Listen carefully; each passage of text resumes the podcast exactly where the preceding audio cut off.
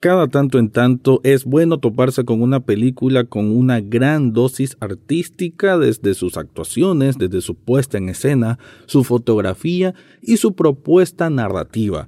Todo eso combinado es lo que ofrece Spencer, que realmente es una película creo que bastante distinta a lo que algunas personas podían creer que era su trama, porque esta es una ficción de una de unos días casi puedo decir tenebrosos para la mítica princesa Diana, un ícono a nivel mundial, y que en este retrato del director Pablo Lardaín la vemos a como nunca la habían visto antes en el cine. De eso es lo que voy a estar hablando en este episodio. Análisis cinéfilo y seriéfilo de la actualidad. Esto y más en el podcast Echados Viendo Tele. Esta es una producción desde Nicaragua de Rafael Lechado.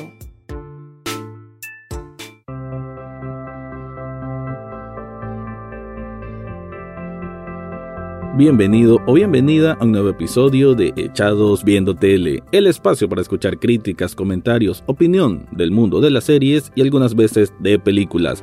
Me quedo y en todo este mes de enero y quizás también para febrero voy a estar enfocándome en películas que son como las más destacadas y las más que van a estar en el circuito de premios que siempre se da en los primeros meses de cualquier año. En este caso hablo de Spencer, una película que creo decir bien de que me tomó por sorpresa y que me gustó su propuesta. Aún así, me parece importante hacer la aclaración de que es un cuento, como su propio eh, guionista lo dice, de que es como un cuento de hadas, pero con un twist hacia el horror. Esto es una representación surrealista eh, de una cena navideña y unos días en en una casa de, todo el, de, bueno, una casa de estas mansiones que realmente tiene la realeza británica, en que precisamente es la familia real británica la que se reúne, pero con una princesa Diana que ya está al borde de, de un ataque de nervios, al borde de ya no soportar esa prisión que significa cumplir con los mandatos o con lo que se espera de ella, y es como ya el último momento antes de que ella tome la decisión de, bueno, me separo del príncipe Carlos. En ese sentido, sí recopila una parte importante del biopic, que podemos decir de que se esperaba más que esto fuese un biopic más tradicional, pero bueno, no lo es, pero sí recoge esto del, de esa decisión del por qué eh, la princesa Diana decidió, pues, pues, de una buena vez separarse de todo ese mundo que la acordalaba, que la asfixiaba. Lo que hace Pablo Lardaín junto con su guionista es hacer una representación ficticia desde un punto de vista, como lo dije al comienzo, muy artístico, en que esto es casi un, una obra que puede decirse que es casi fantasmagórica, que va con el suspenso, con el propio surrealismo que ya lo mencioné, junto con una, eh, bueno, una banda sonora, un score absolutamente brillante por parte de Johnny Greenwood, que ya lo he mencionado en otras ocasiones, si no me equivoco, en este, en este programa, porque Johnny Greenwood, que es el guitarrista de Radiohead, una de las grandes bandas de todos los tiempos, también se ha dedicado desde hace muchos años a hacer score de películas y realmente que son fabulosos. Aquí es una mezcla de jazz, hay mucho, emplean bastante violín y eh, le da ese realce a momentos tensos, oscuros sobre todo, ¿no? Creo que este es un relato oscuro de una princesa Diana agobiada y que sin caer en en demasiado, o bueno, sí, no, sin caer en melodrama o, sin caer en exabruptos eh, de, de grandes diálogos, de grandes gritos, nos puede representar muy bien qué es lo que pasaba en la cabeza de una princesa Diana, pues que simplemente ya no soportaba el ambiente tóxico en el que se encontraba.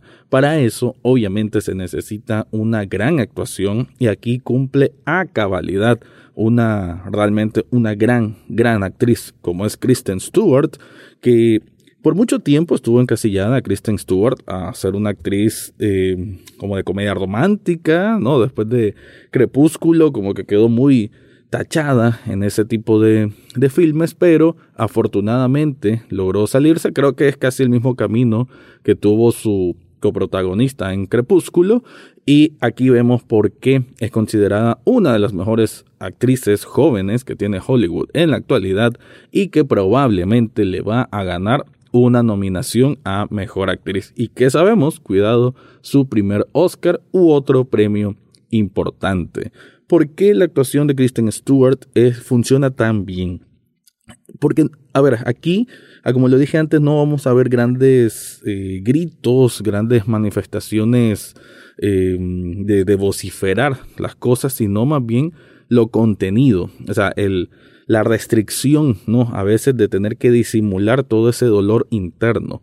Creo que eso es uno de los, bueno, siempre lo he mencionado, en, en la actuación es, uno creería que el hacer el gran, ¿cómo decir? Como, o sea, demostrarse de, demasiado abierto y estar gritando y súper emotivo y llorando y demás, uno creería que eso es la cúspide de la actuación, pero no es así. En realidad la actuación más compleja es aquella que se nota en matices mucho más sutiles. Y en esta película vemos eso. Muchas veces vemos con una mirada, con un gesto, con una sonrisa forzada, vemos a una Kristen Stewart que está representando a un ícono, obviamente, de la historia. Prácticamente la princesa Diana es un ícono de la historia moderna. Y la vemos que con esas pocas facciones, con esas pocas eh, rasgos en su rostro eh, y vemos unas emociones que están ahí encerradas y como que a punto de explotar. Sin embargo, ella a veces se contiene, ya sea por el bien de sus hijos, que aquí la vemos una, una madre muy cercana a ellos, pero que a la vez ella está consciente de que tiene sus propios problemas, ¿no? O sea, ella tiene, eh, es bulímica, se supo que ella padecía de esta de esta condición de bulimia y además un cierto desorden mental que la hace tomar decisiones que pudiese decirse no son convencionales, pero que em, a medida que va avanzando la película nos va enseñando un poco el, el por qué ella es así.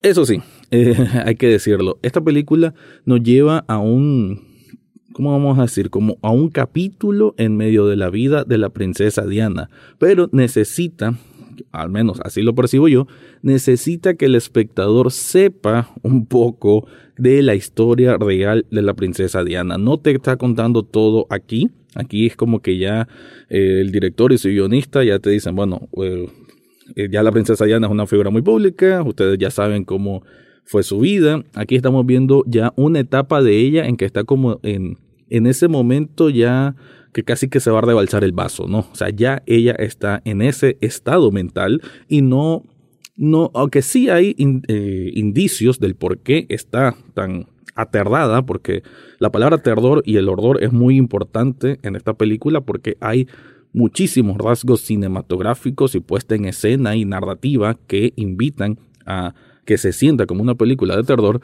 pero además uno tiene que ya entender de un desde un preámbulo por qué ella está tan asfixiada con toda esta familia británica que prácticamente la tiene en una prisión y que una familia británica que no le gusta que ella nunca se terminó de acostumbrar a las cosas a como ellos la hacen. Ya voy a estar ampliando más al respecto, pero antes te quiero contar algo. Nunca es tarde para regalarte algo vos mismo o regalarle algo a esa persona que te cae bien, esa persona que le querés demostrar tu cariño.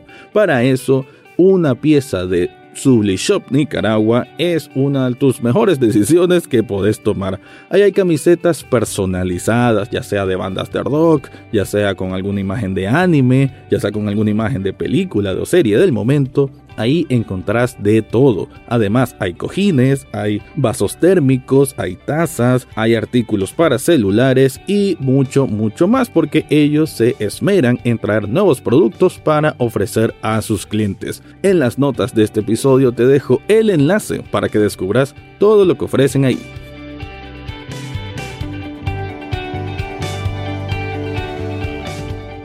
Si nos vamos más a lo profundo de lo que tiene la película Spencer, es la a cierto punto también la búsqueda de la identidad, así como demostrarnos la identidad superficial que es la realeza británica. Obviamente esta película se mueve únicamente bajo los ojos o bajo la óptica de la princesa Diana, porque todas las situaciones, todas las escenas le involucran directamente a ella, cómo ella percibe ese espacio en el que está. Digamos, eh, desde que comienza la película la vemos a ella en un vehículo que no recuerda dónde es el, el Sandringham, Sandringham House, que es el lugar donde van a pasar estos días de Navidad, y, y vemos como ella, digamos que es la, es la distinta, ¿no? Vemos al príncipe Carlos, un vistazo a la, a, la, a la reina Isabel, vemos a un hombre que es el encargado de esta casa y es como el, el mayordomo mayor, aunque bueno, es otro, el, cargo es, otra, es de otro nombre, pero bueno, es como el mayordomo mayor, vemos al jefe de la cocina, vemos a una de las em, domésticas, a una de las sirvientas que es muy eh, allegada a, a, la princesa Diana, una casi confidente, y todos estos personajes, quiero decir que se me hace muy, muy inteligente, ¿no? Que los que son los personajes más importantes, entre comillas, si hablamos de la realeza británica, ¿no? Uno creería que vamos a tener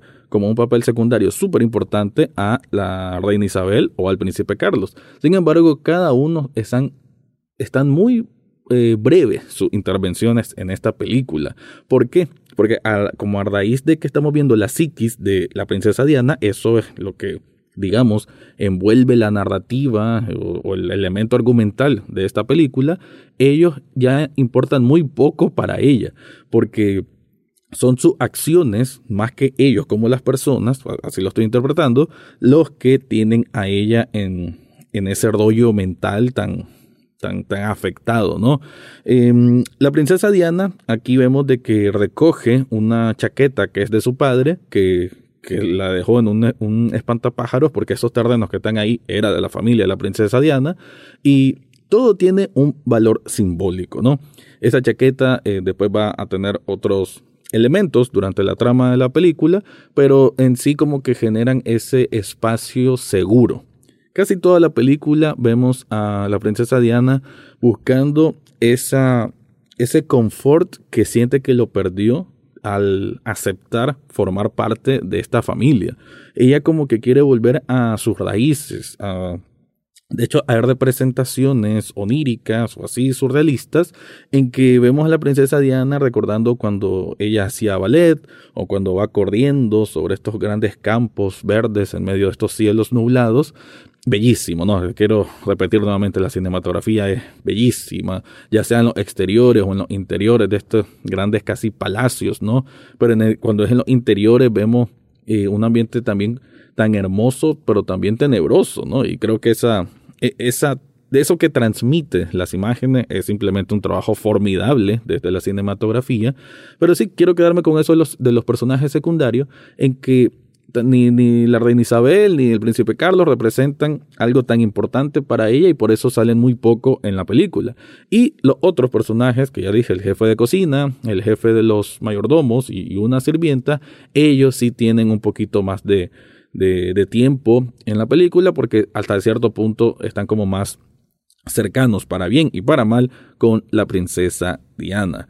También quiero repetir nuevamente el valor de, de ver a una Lady D que está muy preocupada por sus hijos, digamos que el, lo que la mantiene más en la tierra, lo que la mantiene más, eh, digamos, soportando toda esa prisión, todo ese ambiente tan dañino para su mente, para su estado emocional, es la presencia de sus dos hijos, el querer cuidarlos, el querer que ellos no sufran lo que ella sufrió. Y todo esto, realmente lo estoy diciendo, pero es a nivel de interpretación, porque la película, como lo dije antes, no es que se no, no, no, es su función el sobreexplicar las cosas, ¿no? Son situaciones que van pasando y que eh, vamos a ir viendo como una montaña rusa de situaciones que la tienen al borde del precipicio y que cada vez la van llevando más allá. Entonces, esto es una película que va como una marea que cada vez va subiendo más, más y más y más hasta llegar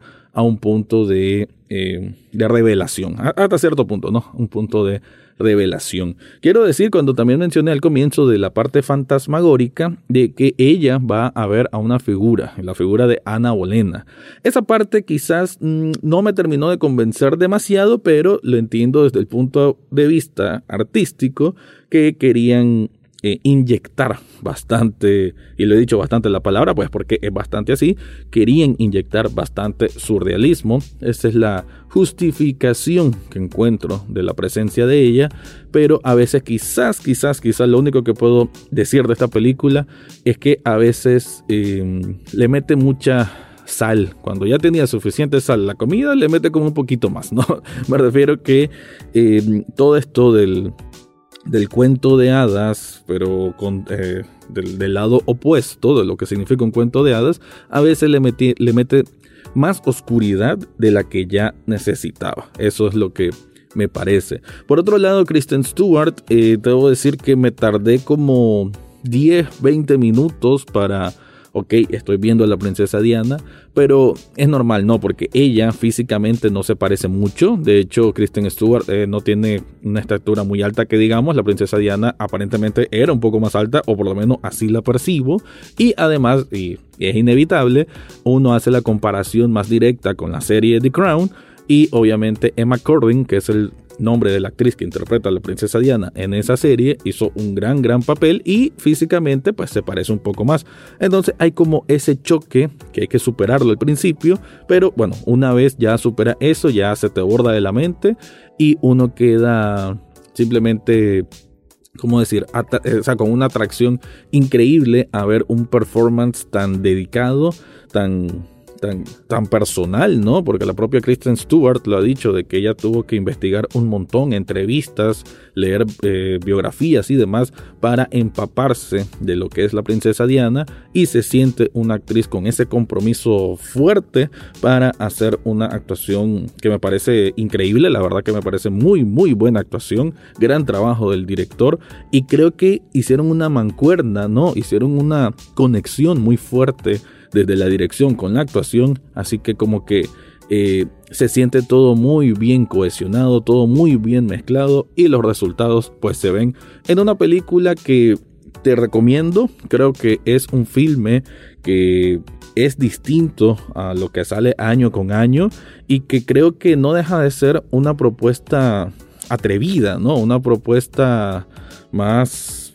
eh, que, uno creería que no, no, no se vería bien, ¿no? Porque es una figura pública tan importante y que hagan un cuento tan distinto, ¿no? Tan maniobrar, digamos, la narrativa de algo real, pero en este caso por un buen motivo, porque el resultado es, bueno, es bellísimo y de, de alguna manera, por más que hayan esas exageraciones y demás, y situaciones obviamente ficticias, todo eso nos lleva a pensar la vida dura, que podemos decir a nivel de emociones, ¿verdad? A nivel de salud mental que tuvo la princesa Diana en esos momentos y el por qué decidió irse o alejarse de esta familia británica. Con eso me despido, pero antes te quiero recordar que en las notas de este episodio te dejo el enlace de coffee.com pleca echados viendo tele, donde puedes hacer una donación de un café virtual. Un café virtual apenas cuesta un dólar y con eso ya estás apoyando este proyecto.